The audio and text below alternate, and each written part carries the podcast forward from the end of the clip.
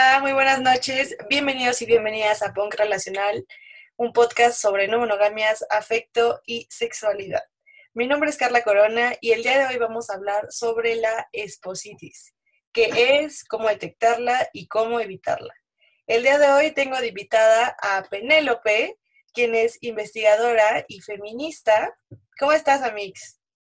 Hola, bebé, ¿todo bien? Muy bien, ¿y tú? Muy bien, muy bien. Feliz de tenerte aquí por fin en el podcast. Ah, ya sé, yo también estoy muy contenta. Gracias por invitarme.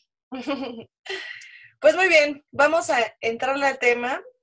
Em, ¿Cómo les explico? Pues miren, en el mundo de las no monogamias se sueña siempre como con encontrar constantemente a una pareja o a un vínculo que a la par que tú decida ser poliamoroso en el mejor de los casos. Y uno de los miedos y angustias más grandes es que cuando justo encuentras a esa persona o a esas personas, ellas ya manejan sus relaciones por jerarquías. En este caso, eh, pues tienen esposa, ¿no? O esposo.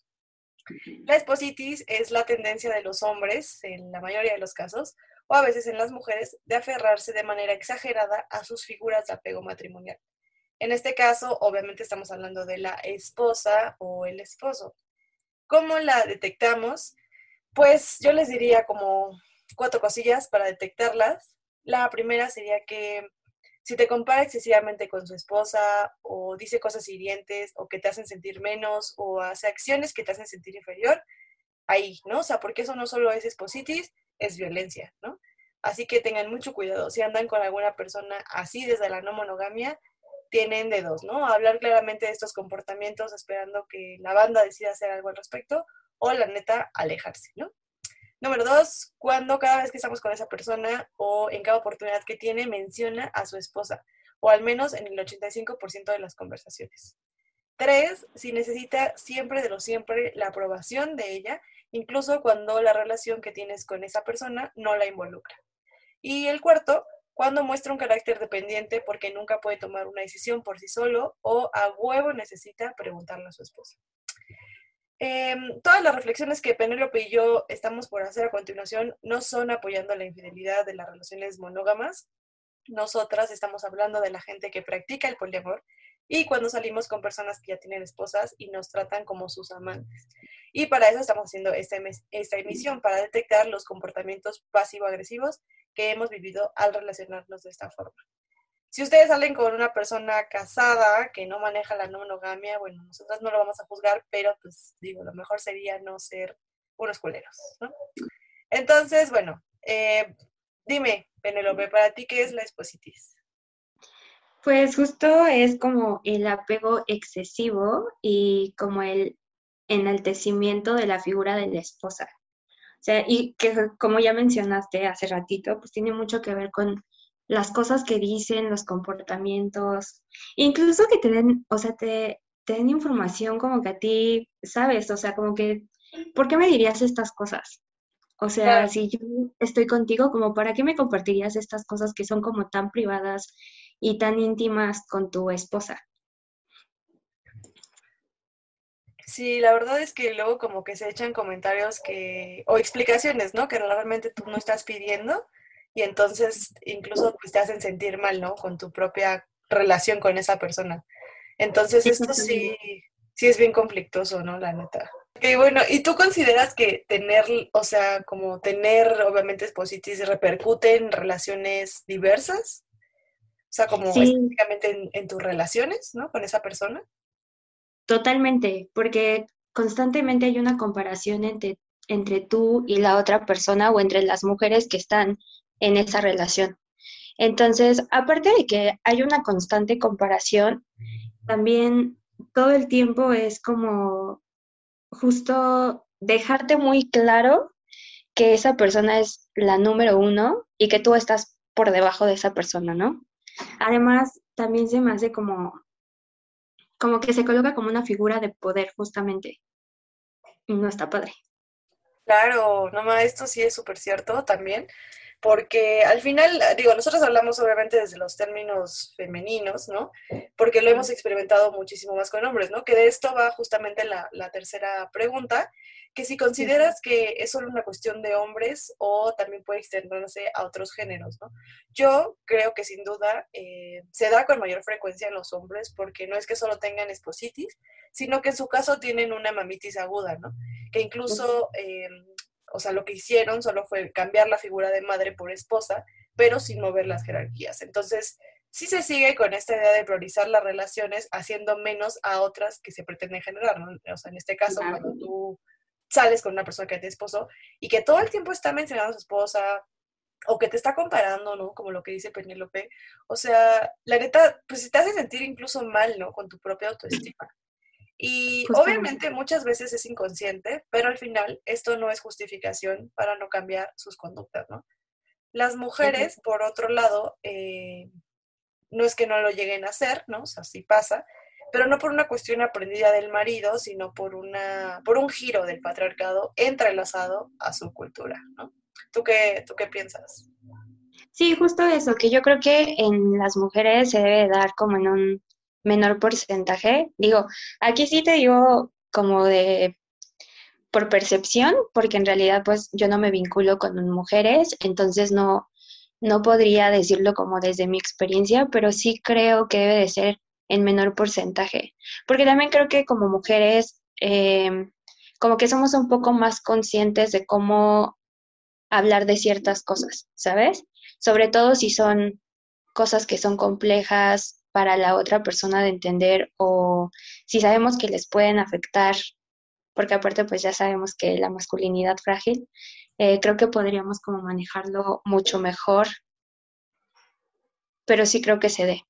Sí, sí, sí, sí, obvio no, los, no, las, no nos exime, ¿no? También de reproducir estas prácticas, pero les digo, al final sí creo que funciona más, bueno, les funciona más a los hombres, también un poco para negar sus propios eh, trabajos, ¿no? Emocionales.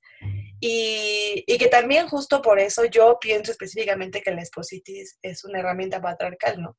Porque a los hombres sí les conviene seguir delegando responsabilidades afectivas y emocionales y ahorrarse, ¿no? Como toda esta chamba. Y entonces ahora ya no está la madre para cargar con sus angustias, entonces las depositan en nosotras, ¿no? O las esposas, ¿no? sacándolas siempre a tema para que nosotras veamos lo unido que son ellos, cuando en realidad de lo que nos estamos dando cuenta es que este güey con el que estamos, pues es un pendejo, ¿no? Que sufre de dependencia y pues que no es autosuficiente. Entonces, pues sí, esto les da como, les está doliendo mucho a los vatos, ¿no? O sea, si alguien nos escucha y dice como, ay, no, yo no, no sé qué, por algo será, ¿no? O sea, y no empiecen con su, no todos los hombres, porque sí, sí todos los hombres, tal vez no con la espositis, pero sí con otras violencias no monógamas de las que ya hemos hablado en los podcasts, ¿no? Pero, o sea, ¿tú por qué dirías que es una herramienta patriarcal? Es que a mí se me hace como súper relacionado con este complejo de la Madonna puta, donde hay mujeres que son santas y que pues justo sirven para casarse, y hay otro tipo de mujeres que son putas y que son justo para tener sexo y para complacer sus placeres. Entonces, pues partiendo de ahí, por eso se me hace que es como una herramienta patriarcal, ¿no? Donde justo a unas las van a respetar y las van a tratar de cierta manera y a otras no. O sea, a otras es como producto de consumo para, para satisfacer sus necesidades sexuales. Sí, bien cabrón, qué pedo, ¿no? O sea, sí, la neta está cabrón como al final lo terminan utilizando pues solo para satisfacer sus propios deseos y muchas veces solo carnales, ¿no? Porque es como de, ah, pues no tenemos exclusividad, pero sexual, ¿no? Afectiva sí. Y entonces de ahí como todos los problemas de las relaciones jerárquicas, ¿no? Que sí terminan teniendo una exclusividad afectiva o amorosa, pero no sexual, ¿no? Claro, y que justo de eso depende la manera en la que te van a tratar. Sí, total. Ay, no, qué, qué de la verga está eso, la neta. y aparte eso no es exclusivo de, de la gente que está casada, o sea, eso sí es como algo que repercute en los hombres siempre. O sea, que hay mujeres a las que tratan con mucho respeto, como tipo las niñas de casa, ¿no? Ah, ok, sí. Y luego las otras es como, ah, son amigas, este, Para salir. Son, para salir, ajá, la morra con la que se... Y ni para salir, ¿no? A lo mejor es la morra con la que no salen, solamente la ven en un dormitorio para tener sexo. Ah, ok. Sí. sí, sí. Sí, esta construcción creada, ¿no? Y que ahora es como... Bueno, que sigo pensando que sigue muy resaltada incluso dentro de nuestras propias como redes sociales, ¿no? Que justo hacen un chingue memes de, ay, yo quiero una niña de casa y la chinga es como, güey, ¿qué pedo? O sea, o sea, ¿en qué año vives, cabrón, no? O sea, sí. Exacto. Súper extraño, la neta. Pero pues que obviamente habla de la inmadurez como que tiene, ¿no? No solo emocional, sino, o sea, de la vida, ¿no? ¿Qué pedo? Claro, sí, totalmente. Oye, ¿y crees que tener espositis es una muestra de inmadurez emocional ahora que la nombró? Siento que sí, pero al mismo tiempo creo que va más allá. O sea, es como lo que Coral Herrera comenta, ¿no? De, de las yonkis del amor. O sea, así como nosotras nos educan desde muy chiquitas, eh, como justo a buscar el príncipe azul y demás, también a ellos constantemente en la cultura está súper impregnado esto. O sea, cómo, cómo deben de tratar a las mujeres, cómo se deben de vincular con ellas, cómo, con cuáles sí está permitido que tengan una relación, con cuáles no, cuáles son solamente de paso. Y del mismo modo también con nosotras nos educan así, o sea, cómo te debes de comportar con un hombre, qué cosas no debes de hacer. Y obviamente está súper castigado y juzgado que vivamos nuestra libertad sexual. Entonces, yo creo que sí tiene que ver con la inmadurez, pero también creo que es una cuestión como de contexto cultural. Sí, sí, totalmente. O sea, al final, evidentemente es inmadurez emocional, ¿no? Pero que también se ve que oculta una falta de empatía y responsabilidad, ¿no? Y también un poco de miedo a la pérdida y al cambio de las propias relaciones, ¿no? Porque cuando hablo de miedo de la pérdida es mucho de esta figura que te va a sostener, ¿no? De me involucro con otras mujeres o con otras personas, pero a mi esposa la tengo en un pedestal y este y no quiero perderla nunca, entonces descuido todas mis demás relaciones para estar bien con la primera, ¿no? Que esto pasa un chingo en las relaciones no monógamas, no necesariamente cuando tienes esposa, bueno, la espositis obviamente sí, ¿no? Pero este, las jerarquías, eh, pues no, o sea, a veces dentro del poliamor hay uno que se llama poliamor jerárquico, que también eh, pues hace esto, ¿no? Priorizar ciertas relaciones sobre otras. Y que también hay una forma ética de llevar todas estas relaciones, pero es difícil, ¿no? Justamente por todos los años que llevas con esa persona o porque tú ya le asignaste un afecto superior al de otras, etcétera, etcétera, ¿no? Entonces, eh, pues sí, yo tampoco creo que solo sea una muestra de inmadurez emocional, sino que también repercute en un chingo, un chingo de cosas, ¿no? Y también como la falta de cuestionarse, ¿no? Como, ¿por qué la mujer que quiero para toda mi vida y que quiero para madre de mis hijos, ¿por qué no podría también ser una persona apasionada y sexual? ¿Sabes? O sea, ¿por qué no podría ser lo suficientemente completa y compleja como para estar conmigo. O sea, sí, se me hace eso, como, como entendernos a las mujeres en una dicotomía y como si estuviéramos fragmentadas y entonces unas servimos para una cosa y otras no. Pero ¿por qué no integrarlo en que todas podemos ser ambas cosas? Y somos en realidad. Sí, más bien, ¿no? O sea, creo que en la mayoría de los casos lo somos, pero para ellos no lo somos. Y entonces, como para ellos no lo somos, entonces no nos consumen, ¿no? Y entonces ahí nos vuelven como todo en esta idea de, eh, no solo el consumo de cuerpos, que creo que pasa mucho cuando no hay una exclusividad eh, sexual, pero sobre todo porque te siguen viendo como algo que, que consumir, de su propiedad, etcétera, etcétera, ¿no? Y que justamente no, no se lo cuestionan, o sea, por mucho, muy empáticos que lleguen a ser, al final, eh, como tú mencionabas, hay una relación de poder, ¿no?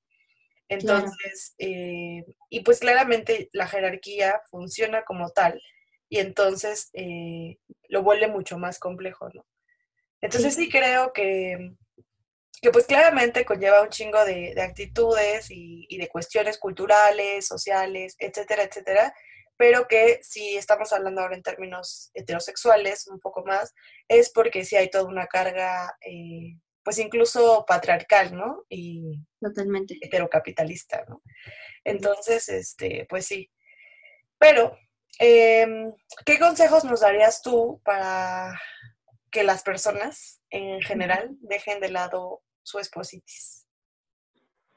Pues yo diría que hay varias cosas. La primera es justo como trabajarse mucho sus inseguridades, porque también creo que de ahí salen muchas de esas conductas.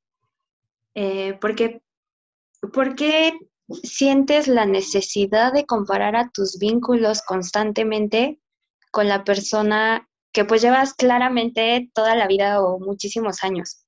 Por ejemplo, ¿no? Si tú estás decidiendo relacionarte de esa forma, porque entonces estás constantemente buscando la manera de compararlas. Luego creo que la otra también sería, pues, sí, o sea, trabajense sus violencias, escúchense, porque luego dicen cosas como que están de la verga y al final es como, ay, era una broma. Güey, ¿qué? Las bromas hacen reír. o sea, o sea, ¿dónde fue chistoso? Me estás lastimando, ajá, claro, si me estás lastimando, me estás haciendo sentir mal, como, ¿por qué sería una broma? O sea, ¿sabes? Y también mm, considero que sí es un trabajo personal de muchas cosas, o sea, como emocionalmente, no solamente como para relacionarte de este tipo, sino también como emocionalmente, de qué tanto dependes de la persona con la que estás. O sea, si esa persona se va un día, ¿qué vas a hacer? ¿Sabes? Porque también creo que el darte cuenta de eso podría como ayudar a que no tengan espositis. ¿Tú, cuáles, ¿Tú cuáles crees que ayudarían? Mm, pues sí, o sea, es que como persona no monógama, o sea, siento que a veces es complicado, ¿no? Porque por un lado intentas no dañar, justo como tratando de crear acuerdos, ¿no? Este, donde todo sea desde la sinceridad, y no les digo que no hablen de sus esposas, ¿no? O sea, creo que eso nos pasa mucho entre vínculos que hablamos de, nosotros, de nuestros otros vínculos, y es súper normal, ¿no? O sea, creo que eso es, de hecho es chido, ¿no? O sea, creo que está chido. Pero cuando justo no excede en este nivel de comparación, ¿no? De, ay, mi esposa cocina bien rico, ¿tú qué no cocinas? O cosas así que te dicen que es como, güey, pues no, güey. O sea, la neta a mí no me gusta, ¿no? O cosas así. Pero esos comentarios, ¿no? Que hacen, que para ellos es como, ah, pues yo solo pregunté algo, ¿no? Y es como, pues sí, güey, pero, o sea, hay un trasfondo de por qué lo estás preguntando, ¿no? O la forma en la que me lo preguntas o me lo cuestionas, o sea, como si yo tuviera que también hacer lo mismo que ella, ¿no? En este caso, o no hacer lo mismo que ella para que pudieras estar conmigo, ¿no? Entonces, em, como que esos comentarios son los que, pues, normalmente hacen que nos duela las relaciones de este, de este tipo y nos hacen sentir incómodas, ¿no? Y que muchas veces por tratar de que pase el momento, que estemos chidos, los dejamos pasar y decimos, bueno, este, pues estuvo feo, pero pues ya no voy a decir nada para, ahorita estamos bien. Pero luego se repite y luego se repite y luego se repite y entonces ya tú te ves como de que, güey, qué pedo, o sea, todo el tiempo neta está pasando esto me está haciendo sentir súper mal, cuando una relación debería hacerme sentir, pues bien, ¿no? Claro. Y, y pues todo esto, entonces yo creo que esto podrá resolverse definitivamente cuando lo paramos en seco, ¿no?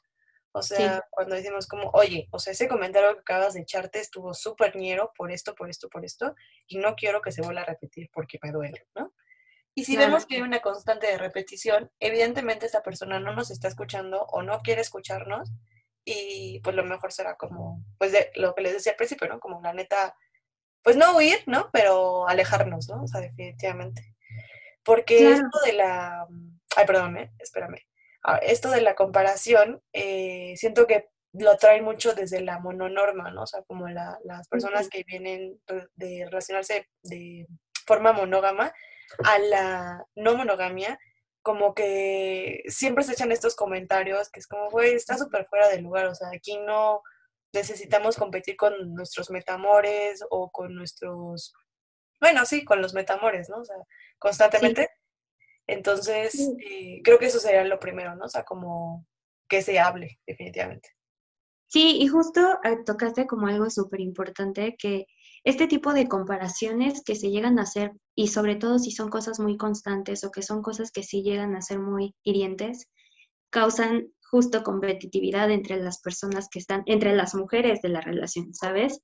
Entonces, en algún punto es como, güey, todo el tiempo me está comparando, es como, güey, tengo que competir entonces por ser la mejor, ¿sabes? Y eso no está para nada chido, porque justo una de las cosas importantes a trabajarte como mujer cuando te estás relacionando de, ese, de esta forma es justo eso, o sea, trabajarte el no estar compitiendo con la otra persona, porque no hay por qué competir, ¿sabes? Después de que te están dice, dice y dice constantemente que, ah, este, tú eres mejor en esto, ella es mejor en esto y demás, obviamente vas a empezar a competir en, yo quiero ser la mejor, yo quiero ser la mejor, yo quiero ser la mejor, y pues eso no está padre porque justo en el poliamor lo que evitas o como el trabajo que tienes que hacer como mujer y lo que cuesta más trabajo es evitar justo esa lucha y esa competencia, ¿sabes? Entonces, pues sí, está, está mal que lo hagan, está muy mal que lo hagan, pero aparte afecta mucho cuando ya te estás relacionando de esta manera. Claro, porque aparte como que no topan que las relaciones pues se acrecientan, ¿no? y que luego se echan comentarios súper despectivos incluso de lo que podrían llegar a sentir por ti porque siempre dicen como, ah, no, es que, este, o sea, sí te quiero, pero jamás te voy a amar porque a quien amo es a mi esposa, ¿no? Y es como, güey, pues para eso es el poliamor, para que puedas amarnos al mismo tiempo de forma horizontal sin necesidad de poner estos términos de a quién quiero más. Es evidente que quieres más a tu esposa, güey, pues, por algo te casaste con ella, pero pues no me digas, o sea, qué chingados, ¿no? O sea, como que justo podrías evitarte esos comentarios que te que dañan, ¿no? Claro. Y, y, pues sí, recordarles todo el tiempo que las no monogamias no van de competencia, ¿no? Van de acuerdos y de respeto, entendimiento de todas las partes. Entonces, eh, sí, o sea, lo primero que yo creo que definitivamente les diríamos es que eh, pues se cuestionen, evidentemente, y que no anden comparando a sus vínculos. Porque es un poco parecido incluso a la acción que hacen los heterosexuales y monógamos cuando dicen así como de, ah, es que mi ex no dibujaba como tú, ¿no? Sí, qué pedo. Ay, es que mi ex es como, ay, güey, pues, ok, o sea, ¿no? Y que también eso demuestra, ajá, o sea, y que demuestra un buen de cosas ahí también, ¿no? Que tú quizá claro. tener resentidas por tus ex, ¿no? Entonces, red flag. Ah. Total. Entonces, pues sí. Y pues lo que les decía hace rato, ¿no? De que si sienten la necesidad de contarnos sobre su esposa, sobre su esposo, espose, está chido, ¿no? Pero pregunten antes, ¿no? Si no nos incomoda escuchar sobre ellas o que hasta qué punto estamos de acuerdo con que pues nos cuenten o meterla a nuestra relación, porque algo que también hacen mucho en el poliamor o en las relaciones no monógamas es que las parejas tienden a tomar acuerdos este, sin consultarte, ¿no? Y que entonces, como yo soy la esposa, yo tengo la jerarquía sobre la relación que tú tienes con mi esposo, y es como, güey, no, yo tengo una relación con tu esposo, no contigo. Ustedes no pueden como pareja decidir por mí y no pueden meterme acuerdos que ustedes tengan. Ustedes tienen sus propios acuerdos y para eso son diferentes relaciones, para que cada relación que esté conformada con las personas que esté conformada tenga sus propios acuerdos. Y que creo que eso, la neta, eh, no solo pasa aquí cuando tienes una jerarquía, sino en general, incluso cuando llegamos a tener, por ejemplo, tríos, eh, hay parejas que, las parejas swingers, ¿no? Por ejemplo, que deciden solo relacionarse de forma erótica con otras eh, y eligen a otra persona y la traen a su relación, ¿no? Sin tomar en cuenta sus necesidades eróticas o afectivas. Y entonces es como de, ah, pues vas a formar parte de nuestro trío, pero en realidad nosotros nos estamos dando placer con tu cuerpo, ¿no?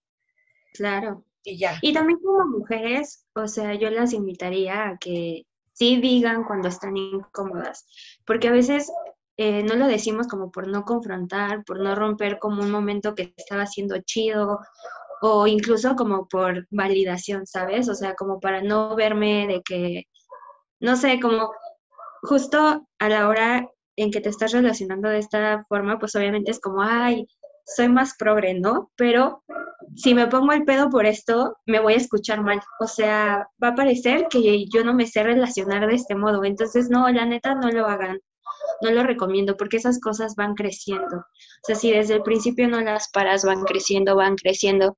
Y la verdad que empiezan con cosas muy chiquitas, o sea, empiezan desde comentarios muy pequeños que dices, eh, X, o sea, eso no me duele.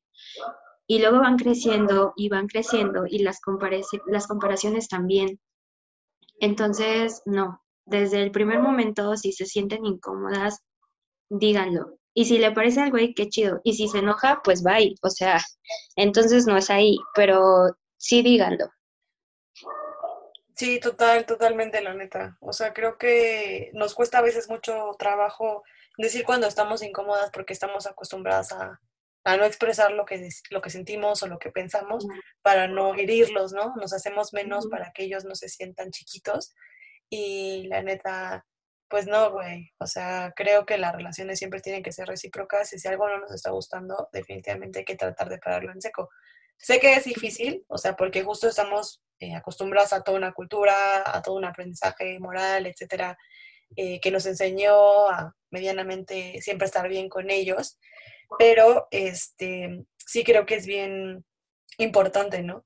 Y que también la espositis, eh, les iba a decir que no solamente, o sea, digo, en teoría sí, ¿no? Es una cuestión de cuando tienes esposa, pero también pasa cuando tienes una relación primaria. O sea, por ejemplo, cuando llevas mucho tiempo eh, con una novia, ¿no? Y tu novia y tú tienen un poliamor jerárquico, y entonces tú empiezas a tener otros vínculos y esos vínculos los haces menos por agrandar a tu novia, ¿no? Eh, o a tu relación principal. Entonces, eh, la espositis no solo es cuando tienen esposa, sino les digo, como en general cuando priorizan, podría ser, ¿no? Cuando priorizan a una relación más que otra. Eh, entonces, eh, pues sí, procuren como que no, no pasen por estas cosas y tampoco diría como que estar preguntando constantemente si la otra persona se siente bien, pero lo mejor sería como en términos, hablar en términos claros, ¿no? O sea, como te has sentido bien de que te cuente de esto o si ves también, o sea, creo que muchas veces las personas no lo expresan eh, oralmente, pero tú puedes ver su comportamiento físico, ¿no? O corporal. Ajá y es como de que, güey, ya puso los ojos para atrás o ya cruzó los brazos o... Se retrajo.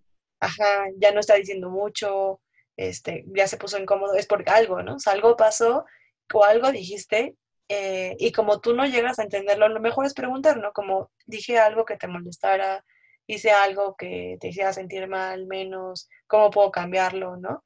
Claramente no esperando que nosotros les digamos las respuestas, pero, este, bueno, más bien la, como, la forma en la que tienen que resolverlo, sino más bien como tratando de, entender por qué fue lo que pasó, ¿no? O sea, específicamente. Sí. Y pues, eh, ¿qué más les podríamos decir? Pues tu conclusión. Mi conclusión. O alguna anécdota que quisieras contarnos. O algo. Ah, eh, mi conclusión. a ver, primero, uno, creo que mi conclusión sería que obviamente si, si ya tienen mucho tiempo relacionándose de esta forma y les pasa eso, pues chéquense y cuestionense todo el tiempo por qué lo están haciendo y también platiquen con sus vínculos como, oye, te he hecho sentir de esta manera, alguna vez te ha incomodado que te hable tanto de esto o así. Y pues escuchen, ¿no? Porque pues sí, o sea, las mujeres estamos abiertas a hablar, sobre todo cuando nos preguntan, y escuchen y no estén como escuchando para contestar así de, ah, no, pero nunca me dijiste nada, no, o sea, en verdad, escuchen para captar justo, pues, que pueden cambiar, o sea, como hombres, como mujeres, pues eso que sí digan las cosas que no les parecen cuando no les parecen, porque si no crecen.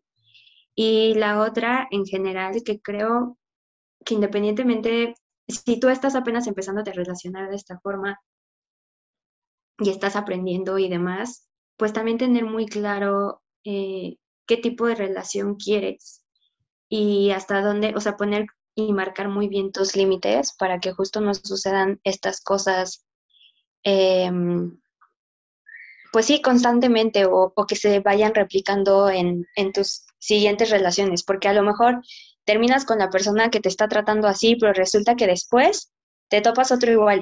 Entonces, ahí pues como que cuestionate qué límites no estás poniendo, qué cosas estás pasando por alto, este, el tipo de relación que estás buscando también tú, para que también puedas como cambiar este modelo.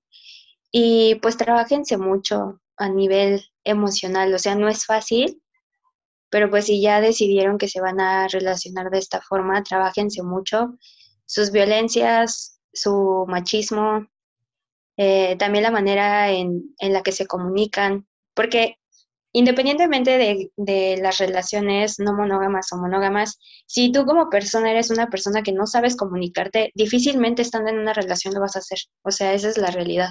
Entonces también a nivel personal, trabajense las cosas que ustedes saben que son áreas de oportunidad y que son problemáticas, porque estando en una relación van a salir y van a salir igual y hasta exponencialmente, porque llega un punto de la confianza en el que ya te sientes como más libre para enojarte y para explotar y para sacar tu choque interno, pero pues también no está padre que, que no lo trabajes lo suficiente y empieces a herir a las personas con las que te estás relacionando. Creo que esa sería mi conclusión. Sí, me agrada. Yo les voy a contar una anécdota.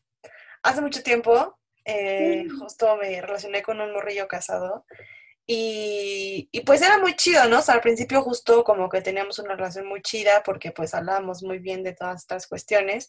Yo no tenía pedos, nunca he tenido pedos en que la gente me hable de sus parejas, o sea, de mis vínculos. Este, me gusta, ¿no? Como escucharles felices, contándome de ellas y así, es como, ah, a huevo. Pero eh, justo, o sea, como que algo que me molestaba mucho y yo sí se lo hacía saber, era como que me hacía comentarios así un poco hirientes de como, ay, es que, porque nunca, porque pues, casi no me gusta usar vestidos, o sea, sí uso, pero soy más de faldita o así, ¿no? Entonces, sus comentarios siempre así como de, es que, ¿por qué no usas eh, vestidos, no? Y yo así de, güey, qué afán en querer que use vestidos, o sea, ¿por qué? Y entonces un día, como viendo, pues justo, ¿no? Con él sus redes sociales, eh, en todas las fotos su esposa salía siempre con vestido, ¿no? Y entonces, ajá, o sea, ya no era tanto como un nivel de comparación ahí, sino más bien era como que él quería que yo estuviera, pues literalmente igual que su esposa, ¿no? Claro. O cosas así o pues sí, ¿no? O sea, como que, como esas cosas, y a mí les digo, no me, no es que no me guste cocinar, me gusta, pero pues cuando tengo hambre, ¿no? O sea, no como para... Claro. Y entonces, este, también era mucho de que, ay, pero es que porque nunca me quieres hacer de cenar, y así, de como, güey, pues porque tengo hueva, o sea, quieres hacer de cenar, pues haz tú, ¿no? Y así. O sea, no por mal pedo, ¿no? Obviamente yo lo hubiera hecho, si me lo hubiera pedido como en un plan, pues como más de nosotros, ¿no? Pero sabía que siempre tenía un trasfondo por mucho eh, de su esposa. Y eso me molestaba mucho. Entonces yo sí siempre se lo hacía saber, pero pues a este güey como que le turbo valía verga. Y era como de, ah, no, sí, ya no lo voy a hacer. Y lo volvió a hacer, ¿no? Hasta que dije, ay, ya, güey, o sea, no estás dispuesto a trabajarle. Y la neta, yo no te vengo, yo no tengo por qué educarte. Entonces, pues bye, bye, ¿no? Y ya, eh, justo lo, lo terminé y así. Y en ese momento estuvo muy cagado porque yo tenía dos amigas que salían con casados, ¿no? Pero no. ajá, o sea, ellas sí eran desde relaciones monógamas. Eh, en este caso suena feo, pero pues al final sí eran las amantes. Y, este, y cuando hablábamos, eh, los mismos comentarios que les hacían a ellas me lo hacían a mí. Entonces, literalmente era como de, güey, yo estoy en una relación no monógama, no debería ser igual que ustedes que están en la monogamia, o sea, qué pedo, ¿no? Y ahí me di cuenta que las, o sea, que las violencias monógamas sí se pasaban a las no monogamias, mi cabrón. Y dije, oh no, amigos, algo está mal aquí y hay que hablar de ello, ¿no? Entonces, este, pues bueno, esas fueron las anécdotas del día de hoy, pero eh, conclusión, mi conclusión es que si sufren de espositis o tus vínculos ya te lo hicieron saber, intenten cambiar sus comportamientos Em, sus comentarios, sus acciones para no herir o violentar a las personas con las que se están relacionando. Si sufres de espositis y apenas te diste cuenta, eh, háblalo. Siempre estamos a tiempo de mejorar como personas. Si son personas con relaciones jerárquicas, procuren no herir a sus vínculos con menor jerarquía. Y de preferencia no tengan jerarquías, aunque a veces yo sé que es súper difícil, como en este caso de la figura matrimonial. Eh, pero sí quédense cuestionando, ¿no? O sea, como todo el, todo el tiempo sus acciones con otras personas. Y si salen con alguien con esposa y son monógamos, pues yo lo que les diría es que mejor sean sinceros, ¿no? Y no caigan en la infidelidad. A menos que tengan esos acuerdos con sus esposas, que lo dudo, ¿no? Pero, ok. Mucho. Entonces, este, pues bueno, Eh, estuvo chidita la platicadita. Hoy fue un poco corta porque Penélope y yo somos unas mujeres muy ocupadas. Entonces, esto fue de rápido. Pero era un tema que sí nos surgía porque la neta, qué pedo con los vatos, ¿no? Y este, pues sí, muchas gracias, Penélope. Estuvo bien chido tenerte aquí. Y me, alegra porque la neta es que ya quería que Penélope estuviera aquí en el programa. Entonces, ah, doble. Gracias por invitarme. doble em, y pues nada, bueno, recordarles a todas las personas que nuestros talleres de diciembre ahora sí están con todo. Este, tenemos talleres de comunicación no violenta, círculo de morras poliamorosas y taller de gestión de celos. Les queremos mucho, les abrazo mucho. Eh, recuerden que nos escuchan en Spotify, en SoundCloud y en Google Podcast. Y cualquier cosita que quieran, ahí está el Instagram, Ponca Relacional, para contestar todas sus dudas. Y pues nada, muchas gracias a todas las personas por escucharnos. Y, y pues ya, ¿no? Eso. ¿Ibas a decir algo más? Ah, sí, que sí contesta siempre que te escriben. Y tomen los talleres, la verdad están súper, súper padres. Sirven como herramientas justo para relacionarte más chido y sin estar violentando gente. Ay, sí, gracias. sí, Háganlo. Yo por ahí voy a andar también, obvio. Sí, la verdad es que luego me tardo en contestar en Insta, pero siempre contesto. O sea, tarde, pero contesto. Y si no, pues me vuelven a recordar porque también soy bien frita. Y pues bueno, muchas gracias. Nos vemos. Bye.